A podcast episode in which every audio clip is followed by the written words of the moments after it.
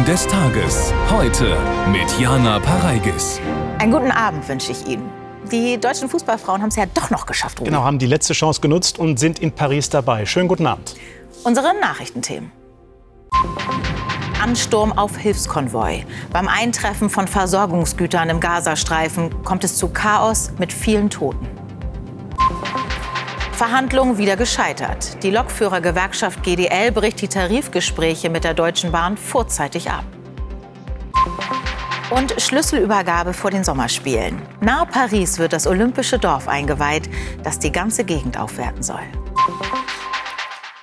Im Gazastreifen sind seit Beginn des Krieges mehr als 25.000 palästinensische Frauen und Kinder getötet worden, so der US-amerikanische Verteidigungsminister Austin.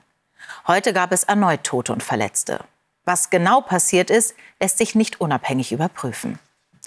In Gazastadt brach ein Chaos rund um einen Hilfskonvoi aus. Nach israelischer Darstellung hätten Palästinenser versucht, den Konvoi nahe einem Armee-Checkpoint zu plündern. In dem Gedränge fielen auch Schüsse. Das von der Hamas kontrollierte Gesundheitsministerium spricht von mehr als 100 Toten. Ina Baltes. Dies sind Luftbilder der israelischen Armee. Sie sollen einen Konvoi zeigen. Es ist 4 Uhr nachts und wohl tausende Menschen drängen sich um die Lkw. Es sind seit Wochen die ersten größeren Hilfslieferungen, die im Norden des Gazastreifens ankommen. Wir sind zu den Lkw gerannt, weil wir etwas von den Lebensmitteln haben wollten. Ich habe gerade einen Sack Mehl genommen, dann haben sie auf mich geschossen und ein Lkw ist über mein Bein gefahren. Die Israelis sprechen von mehreren Vorfällen rund um den Konvoi. Zunächst eine Massenpanik, bei dem Menschen von Lkw überrollt wurden, danach Schüsse von Palästinensern und der israelischen Armee auf der Küstenstraße. Offenbar hätten sich die israelischen Soldaten bedroht gefühlt. Das uh, ist ganz offensichtlich eine Tragödie, aber was genau passiert ist, wissen wir noch nicht. Dies sind Bilder aus dem nahen Krankenhaus. Es ist überfüllt, Verletzte werden auf dem Boden behandelt, einige Leichensäcke liegen vor der Tür. Unabhängig überprüfen lassen sich die Vorfälle nicht. Internationale Journalisten dürfen nur mit der israelischen Armee ins Kriegsgebiet. Heute einige Säcke Mehl, ansonsten kommen im Norden kaum Lebensmittel an. Laut Hilfsorganisationen droht hier eine Hungersnot. Essenspakete wie diese bringen Hoffnung. Ägypten wirft sie zusammen mit Frankreich, Jordanien und Katar aus Flugzeugen. Das ist der letzte Ausweg. Jetzt soll die Hilfe aus der Luft vielleicht auch zusammen mit den Amerikanern fortgeführt werden. Michael Beverunge, ja, das scheint ja, als ob die Hilfe für die Menschen in Gaza wirklich vollkommen unorganisiert, gar chaotisch abläuft. Wie kann das sein? Ja, nach der weitgehenden Zerschlagung der Hamas, zumindest im Norden von Gaza, ist dort ein Machtvakuum entstanden und das ist inzwischen oder seit längerem in blanke Anarchie und Chaos umgeschlagen. Und offenbar will keine der Parteien, die daran etwas ändern könnten, dafür Verantwortung übernehmen. Die UN und die Hilfsorganisationen nicht, die sagen, wir können unsere Konvois und unsere Mitarbeiter nicht schützen. Und auch Israel nicht, das heute wieder gesagt hat, man sei bereit, Hilfslieferungen zwar zu erleichtern, aber nicht zu schützen oder gar durchzuführen. Das steht allerdings in eklatantem Widerspruch zum Kriegsvölkerrecht, denn Israel ist nach eigenem Bekunden quasi de facto Besatzungsmacht äh, im Norden von Gaza, hat dort die Kontrolle und als Besatzungsmacht ist es eigentlich verpflichtet, die Wohlfahrt, also die Versorgung, den Schutz der Zivilbevölkerung sicherzustellen und ist nun eigentlich dringend aufgefordert, ebenso wie die internationale Gemeinschaft, diesen Zustand der Anarchie vor allem im Norden zu beenden. Michael Beverunge, vielen Dank. Aufmerksam wurde heute nach Russland geschaut, denn Präsident Putin hat dort seine Rede zur Lage der Nation gehalten. Und die war voll von Drohungen. Ein Einsatz westlicher Bodentruppen in der Ukraine könnte tragische Folgen haben, so Putin. Über die Rede, gute zwei Jahre nach Beginn des russischen Angriffskrieges in der Ukraine, berichtet Sebastian Ehm. In einer Messehalle 250 Meter entfernt vom Kreml ist die Bühne bereitet für Wladimir Putin. 1400 Menschen aus Politik, Gesellschaft und Kirche sind geladen, um sich die Pläne des Präsidenten für die Zukunft Russlands anzuhören. Putin gibt sich kämpferisch und droht dem Westen. Zum Vorstoß des französischen Präsidenten, den Einsatz von Bodentruppen in der Ukraine nicht auszuschließen, entgegnet er, wir haben auch Waffen, die Ziele auf ihrem Territorium treffen können. Alles, was sie sich jetzt ausdenken, womit sie in der ganzen Welt Angst schüren, droht zu einem Konflikt mit Atomwaffen zu entflammen. Das hätte die Zerstörung der Zivilisation zur Folge. Nach innen fordert er die Bürger Russlands auf, weiter alles für den Sieg in der Ukraine zu tun. Seine Botschaft ist auch, die Soldaten brauchen Unterstützung. Er appelliert an die Moral des Landes. Es klingt wie eine Durchhalteparole.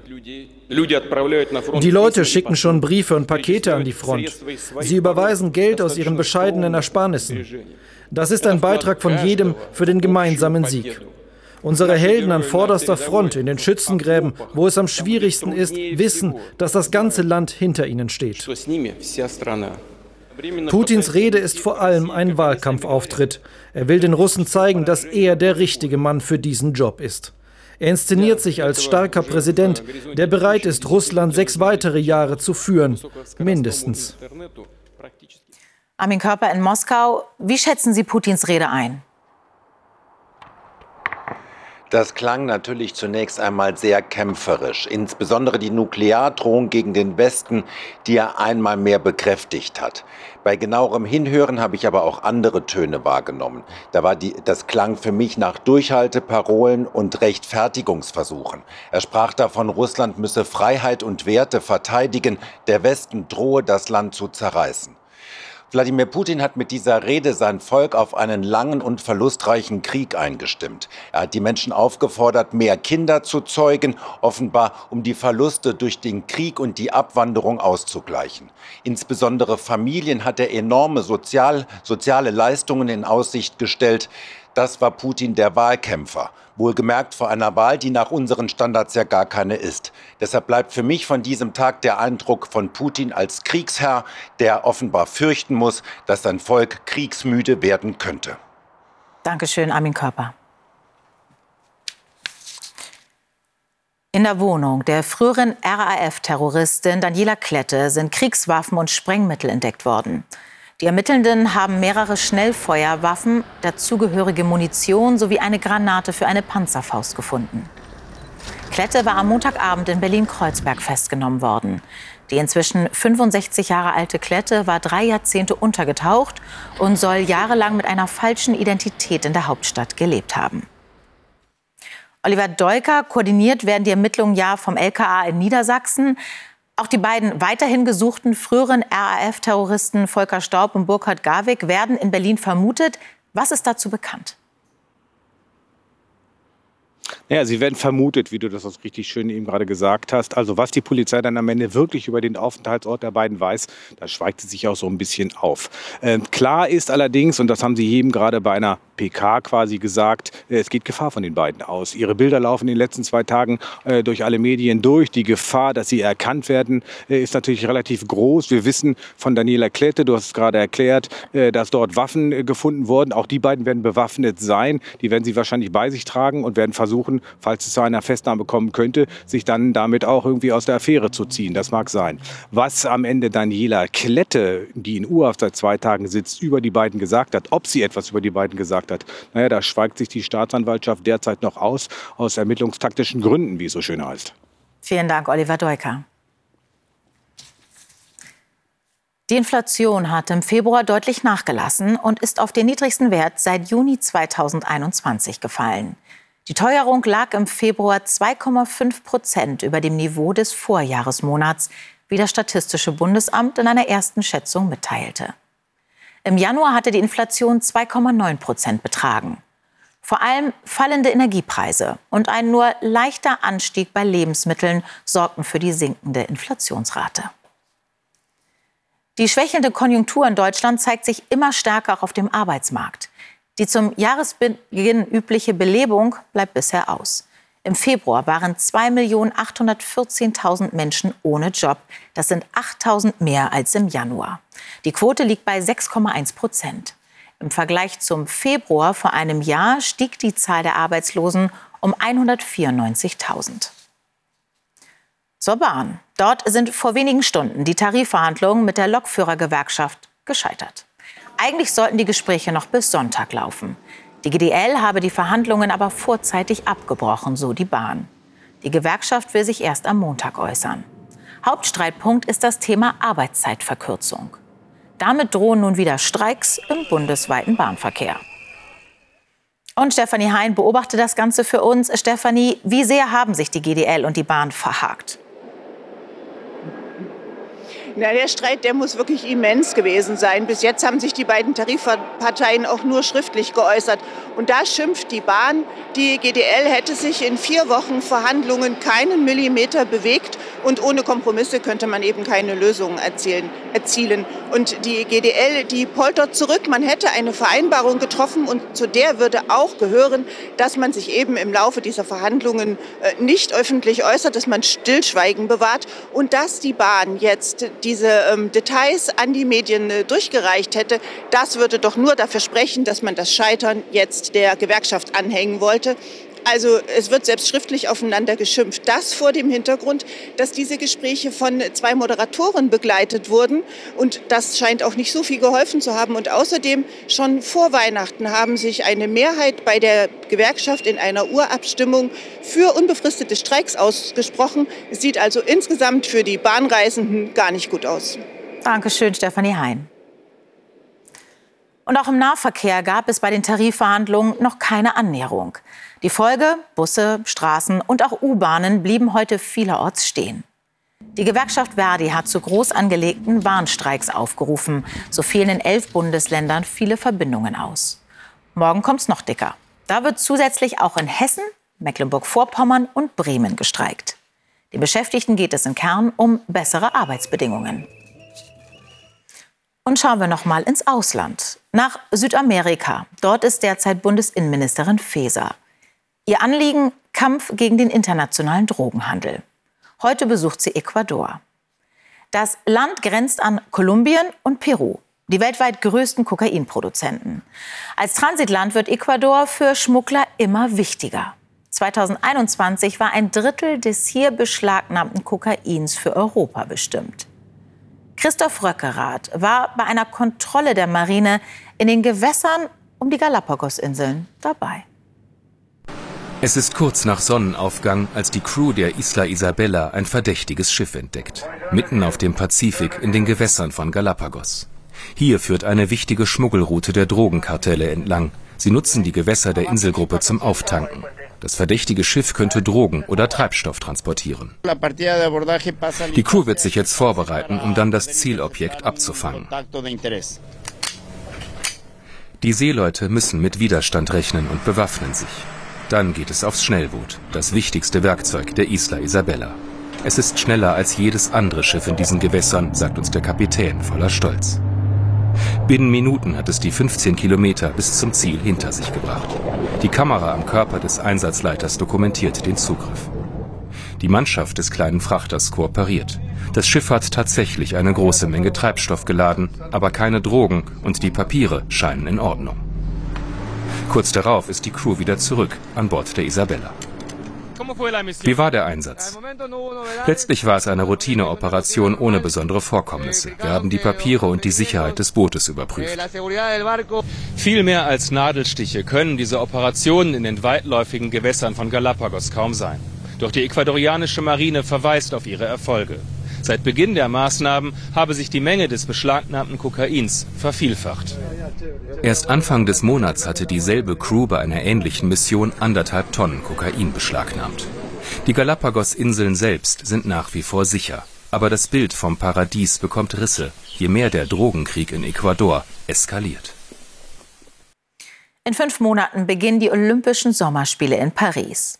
Wo wohnen die tausenden Athletinnen und Athleten? Und wie wird man sich wohlfühlen im Olympischen Dorf? Und hat dann auch die Bevölkerung von Paris nach dem Ende der Spiele etwas davon? Wichtige Fragen. Heute wurde die Wohnanlage im Norden der Stadt eingeweiht. Anna Basberg berichtet. Es ist der Schlüssel zu einem ganz großen Prestigeprojekt. Erstmal exklusiv für den Präsidenten und Presse öffnet das Olympische Dorf. Ab Mitte Juli sollen hier mehr als 14.000 Sportlerinnen und Sportler unterkommen. Applaus zum Abschluss der Bauarbeiten. Dank Ihnen werden wir hier die ganze Welt empfangen können. Aber vor allem haben Sie dazu beigetragen, die Zukunft für die Bewohner in dieser Gemeinde neu zu gestalten. Das wird bleiben. Nach den Spielen dürfen dann hier die wohnen, die es sich leisten können. Auf der ehemaligen Industriebrache sollte ohnehin ein neues Quartier entstehen. Olympia hat den Bau ein bisschen beschleunigt. Mit recycelten Materialien und ohne Klimaanlage. Nachhaltigkeit war nämlich eines der wichtigen Kriterien bei der Vergabe der Olympischen Spiele. Diese Betten sind aus Pappe. Das hat viele Vorteile und sie sind leicht auf- und abzubauen.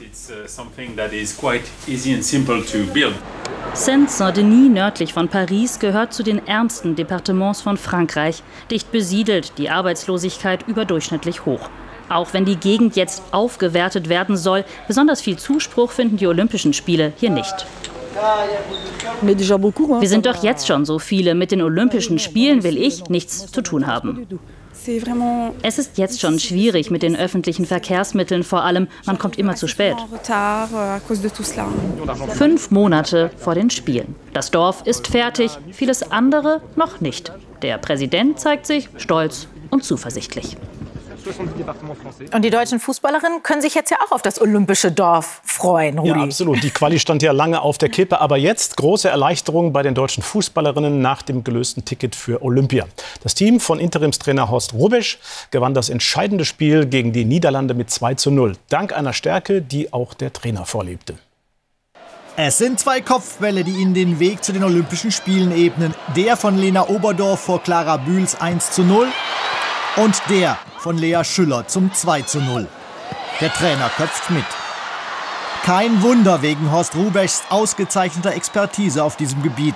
Einst mit dem Titel Kopfballungeheuer geadelt, ist er jetzt ein besonderer Motivationsguru mit einer Vision für Paris. Wenn du das erleben kannst und darfst, denke ich mal, und äh, das haben wir gemacht, dass wir alles dafür getan haben, um dahin zu kommen, dann musst du halt auch jetzt dahin fahren, dann musst du halt sehen, dass du ins Endspiel kommst. Das Finale am 10. August als Ziel. Einen Schritt haben die deutschen Frauen getan, als eins von nur drei europäischen Teams bei Olympia.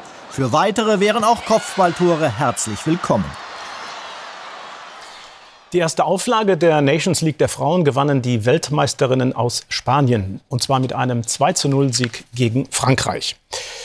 Die Nations League ist beendet. Die neue Saison der Formel 1 steht in den Startlöchern. Heute gab es die ersten Trainingseinheiten auf dem Bachrhein International Circuit. Und die liefen so gar nicht nach dem Geschmack von WM-Titelverteidiger Max Verstappen. Die Beschwörungen halfen nichts. Max Verstappen, der dreimalige Weltmeister, nur Sechster nach den freien Trainings. Verstappen fluchte, schimpfte, der Boxenfunk gepiepst. Es hakt bei Red Bull in Sachen Getriebe. Wie viel Aussagekraft das alles hat? Abwarten. Schnellster im ersten Training Dani Ricciardo für Alpha Tauri vor dem Briten Lando Norris im McLaren. Nach dem zweiten Training dann Mercedes ganz vorn, Hamilton auf 1 vor Teamkollege Russell. Misstöne aber zum Auftakt im Team des Titelverteidigers und trotzdem die Hoffnung, dass es die nächsten Tage wieder harmonischer zugeht.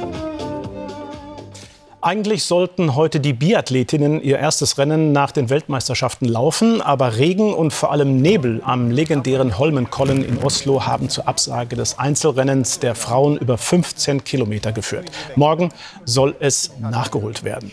Ja, und der lange Wintersporttag im ZDF beginnt dadurch bereits um 12.10 Uhr. Dankeschön für die Info, Rudi. Und zum Schluss noch einen herzlichen Glückwunsch an etwa 55.000 Menschen in Deutschland. So vielen ist es ergangen wie heute Linus aus Osnabrück. Sie kam an einem 29. Februar als Schaltjahrbabys zur Welt. Ein echter Geburtstag nur alle vier Jahre. Das hat auch Vorteile. Wenn andere so gerechnet auf die 70 zugehen, darf Linus sich noch fühlen wie süße 17. Vielleicht hat er deshalb extra gewartet. Eigentlich wäre der Junge eine Woche früher dran gewesen. Meteorologisch beginnt morgen mit dem März auch der Frühling und zwar ausgesprochen mild. Mehr zum Wetter gleich von Katja Hornefahr. Um 21.45 Uhr können Sie das Heute-Journal sehen mit Marietta Slomka. Und morgen begrüßt Sie an dieser Stelle Barbara Hallweg. Auf Wiedersehen.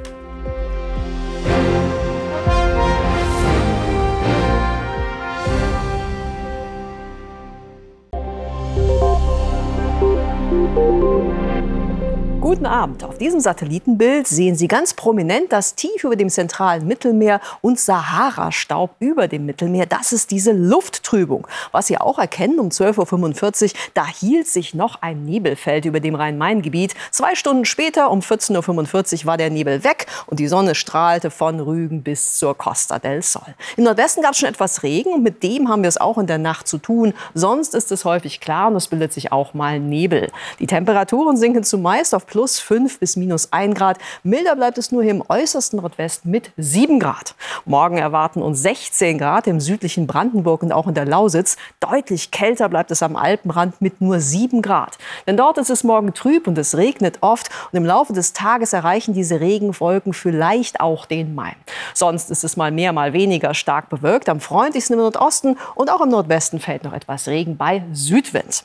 Am Samstag fällt dann etwas Regen ganz im Osten und ganz im Westen Deutschlands. Am Sonntag beschränken sich die Regenwolken auf den Südwesten und insgesamt bleibt es mild bei 7 bis 17 Grad. Guten Abend.